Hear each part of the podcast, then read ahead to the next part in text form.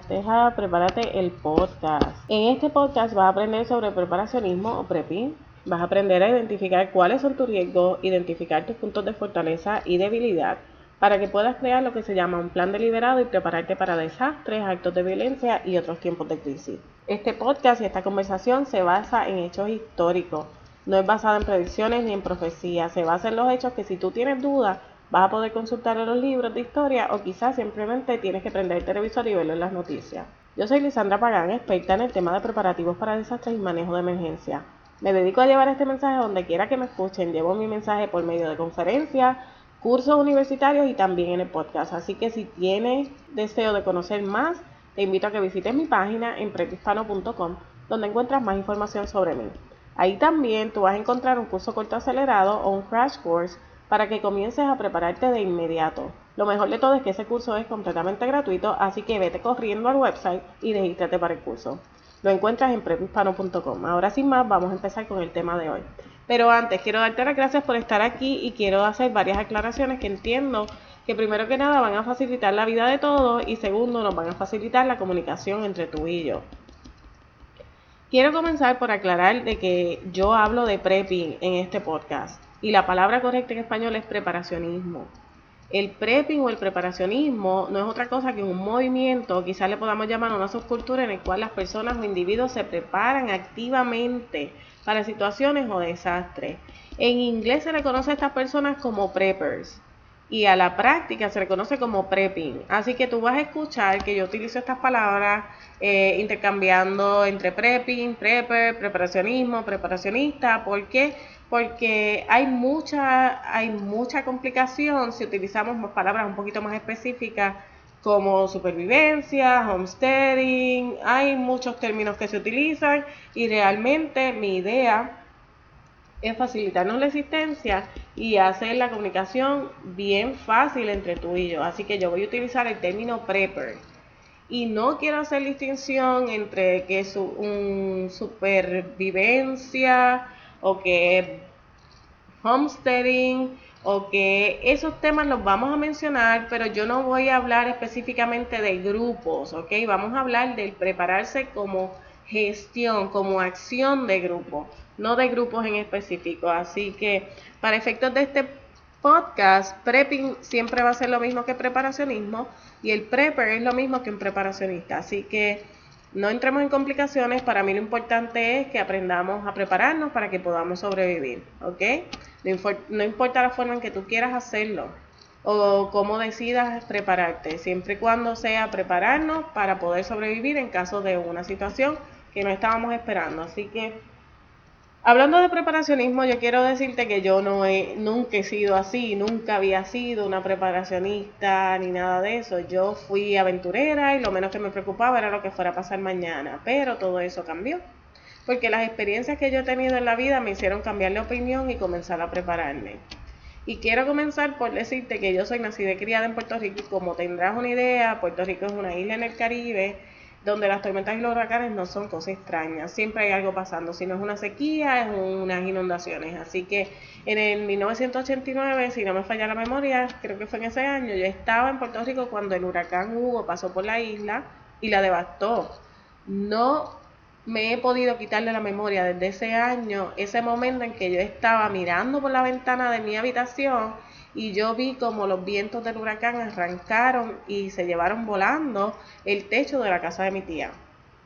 También vimos como ellos estuvieron unos cuantos meses sin vivienda, todas las necesidades que pasaron y todas las cosas que sucedieron, la frustración, la tristeza, eh, toda esa devastación dejó mucha, mucha tristeza y mucha pesadumbre entre las personas en Puerto Rico.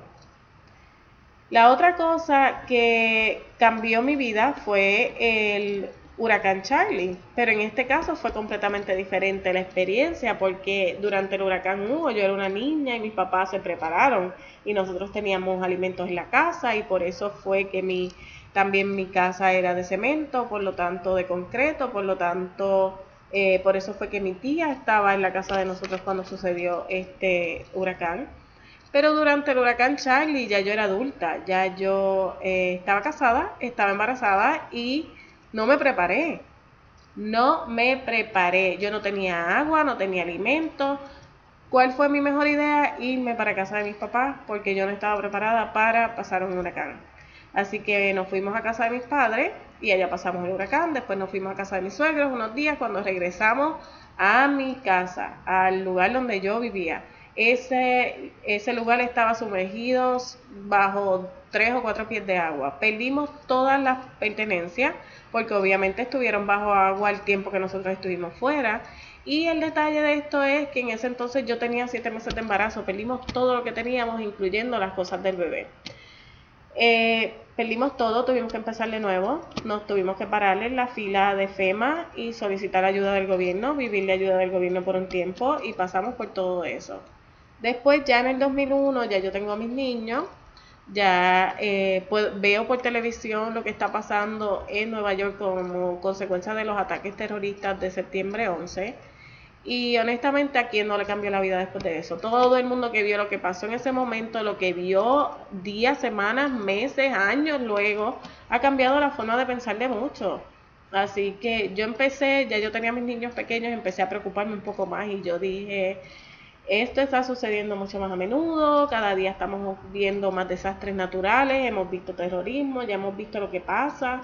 Así que pensándolo bien, yo creo que ya es tiempo de que yo haga algo, no solamente por mi seguridad, sino también por la de mis hijos. Así que empezamos a prepararnos de una forma bien sutil y bien light, como diríamos por ahí, comprando quizás un poquito más de alimentos no perecederos cuando íbamos al supermercado, guardando agua para preparar la fórmula de los bebés y comprando y guardando la fórmula de los nenes, que era lo más importante en ese entonces pero también empezamos a tener unos abastos de lo que era pañales y cositas así que se iban a ir necesitando en tiempo de, en, en caso de que no pudiéramos salir del hogar a conseguir esas cosas.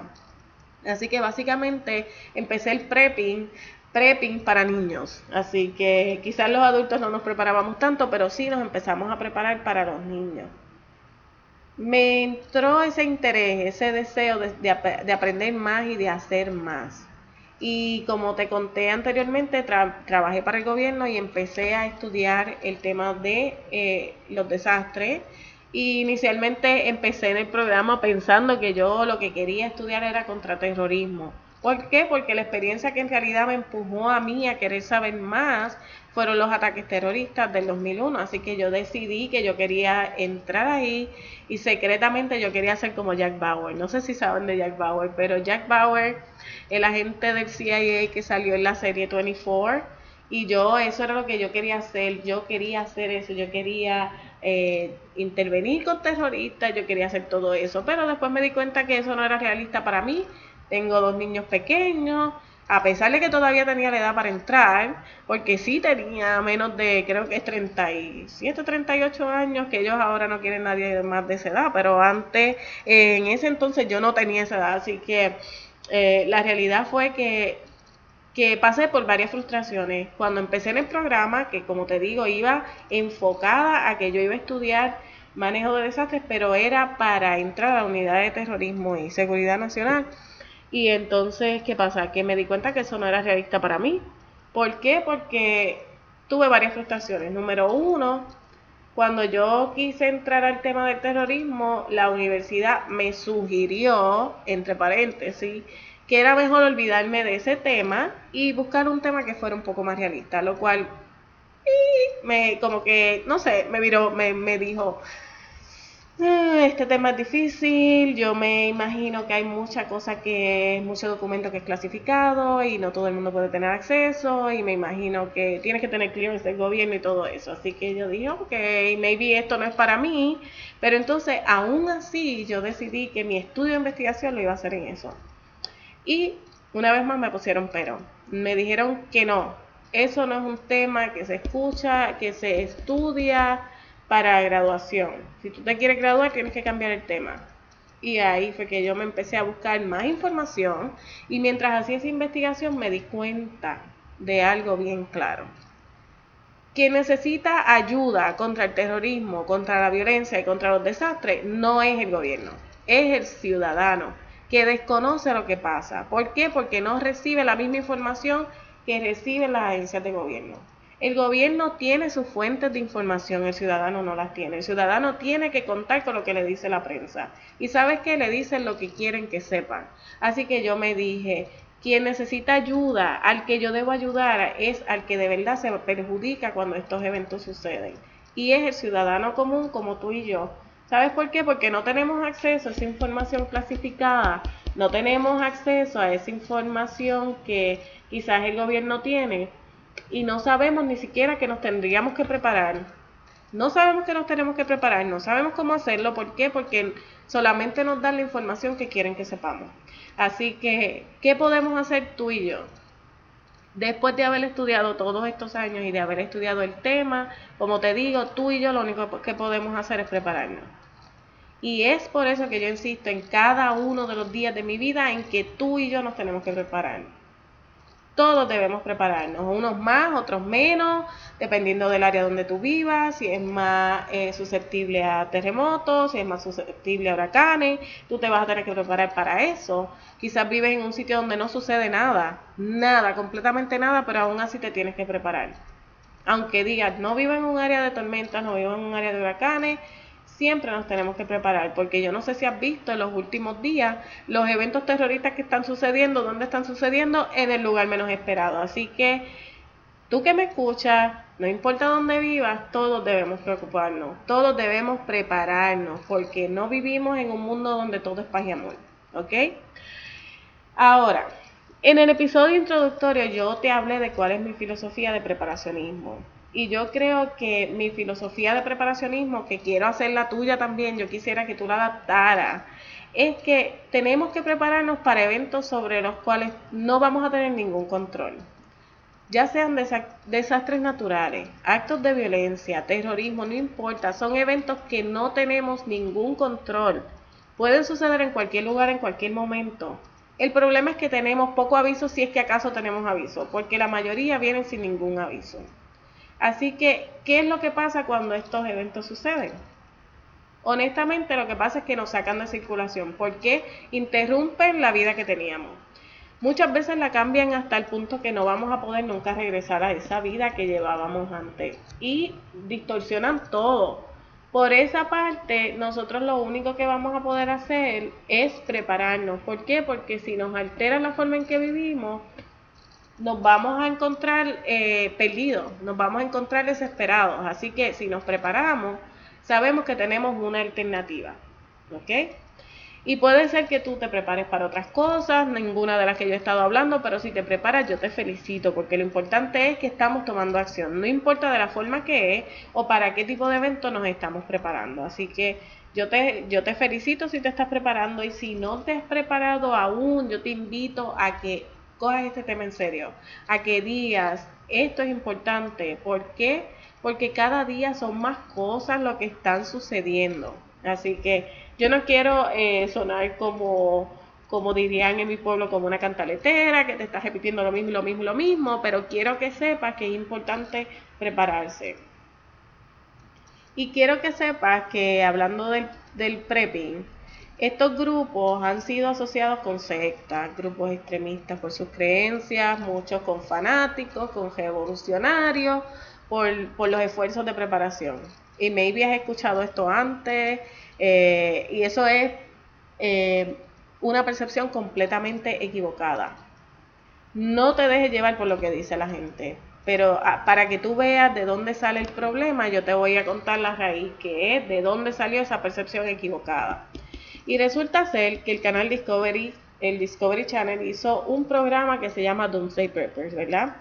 Probablemente has escuchado de él también, presentó eh, unos cuantos episodios, no sé si el programa sigue, pero de ahí fue donde surgió el problema. Presentó varios aspectos del prepping, de las tácticas que utilizan los preparacionistas o los preppers y de las estrategias utilizadas. ¿Qué pasa? Tú tienes que imaginarte ya que si esto fue al, al, al, ¿cómo es que le llaman? Al mainstream media o a la televisión, que todo el mundo tiene acceso, ¿qué es lo que ellos quieren? Ratings. Por lo tanto, el programa enseñó cosas extremas, enseñó prácticas que quizás se llevan a cabo de esa manera, pero no todo el mundo las lleva a cabo, esos son unos cuantos. Ahora, el programa creó una controversia porque muchas de estas personas entre su plan de preparación o estrategia tenían armas de fuego para protección de su hogar, de su familia, lo cual todo el mundo entiende eso. Porque déjame decirte, quizás como parte de tu plan tú tengas que pensar en eso. No a todo el mundo le va a aplicar, pero a algunos le va a aplicar. Anyway, el asunto es que esto llamó la atención del gobierno y como te puedes imaginar, una vez le pusieron eh, los ojos a esos preppers, los investigaron y hasta se metieron en problemas. Creo que muchos de ellos terminaron con cargos de evasión contributiva. Así que debes tener una idea. Porque cada vez que alguien lo acusan de evasión contributiva es que no, no encontraron de qué más acusarlo. Pero anyway, eh, volviendo al tema. el asunto con esto es que al el programa levantar esa controversia llama la atención del gobierno, todas las personas que tienen una opinión, porque todo el mundo tiene una opinión hoy en día, y si antes no se atrevían a hacerla pública, ahora agarran el Facebook y hacen su opinión, o cualquier mm, medio de, de plataforma de social media y vienen y ponen su expresión ahí. Libertad de expresión, como usted sabe, pero le ponen el sello a otras personas y se atreven a juzgar a otras personas. En base a que toman acción, a que se preparan, anyway, le ponen el sello a alguien y después para que alguien le quite ese sello o para que te lo quiten en general es bien difícil. Es bien difícil. Así que de ahí es donde viene la idea de que los preppers son extremistas, son locos, pertenecen a sectas, son fanáticos, todo eso viene de ahí, ¿ok? De personas que se han atrevido a juzgar, que se han atrevido a ponerte el sello, a ponerle el sello al que sea, y de ahí es de donde sale todo esto. Pero, anyway, antes de que tú me vayas a poner el sello a mí, yo quiero aclarar mi posición en términos a las armas de fuego. Pero volviendo al tema, creo que eso lo voy a hacer luego. Primero voy a continuar con la discusión y después como parte final quiero aclarar esa posición porque no quiero que hayan, eh, ¿cómo se dice? Que no, que no nos entendamos, ¿ok? No importa para lo que tú te prepares, yo creo que prepararse es la mejor opción que tenemos. ¿Por qué? Pues porque como te dije, no nos llega la información, la información que nos dan no es la correcta o quizás nos dan lo que quieren que sepamos. Así que los preppers, como tú sabes, se preparan tomando acción, no se quedan sentados esperando a que le vengan a dar ayuda y mucho menos ayuda del gobierno. Y yo creo que eh, son bastante independientes, es un movimiento, como te dije, y, y tú no tienes que ser un extremista para ser parte de esto, tú puedes hacerlo tú en tu hogar sin tener nadie influenciándote, que sean solo tus creencias y tus acciones, ¿ok? Puede ser que tus razones sean distintas a las mías, puede que, tú creas algo completamente distinto, porque yo sé que tus costumbres, tu cultura, tus experiencias van a influenciar mucho la forma en que tú te preparas. Eh, puede ser, por ejemplo, que tu familia nunca se haya preparado y que piensen que no es necesario prepararse, pues probablemente tú estés pensando lo mismo. Pero si es así, yo te pido un favor, chequeate las noticias y, y mira qué es lo que está pasando alrededor del mundo. Y cada día te vas a dar cuenta de que es más necesario ser proactivo y prepararse. Porque como yo siempre digo, no vivimos en un mundo donde todo es paz y amor. Vivimos en un mundo donde la violencia, la corrupción y el odio son parte del día a día. No hay suficiente alimento para todo el mundo, eso lo sabemos. Así que en algún momento esa escasez va a ser eh, un hecho. También vemos que cada día, por las razones que sean, ocurren desastres naturales más y más a menudo. Sabemos que tenemos un, un problema como sociedad, que tenemos un, un problema como población de este planeta.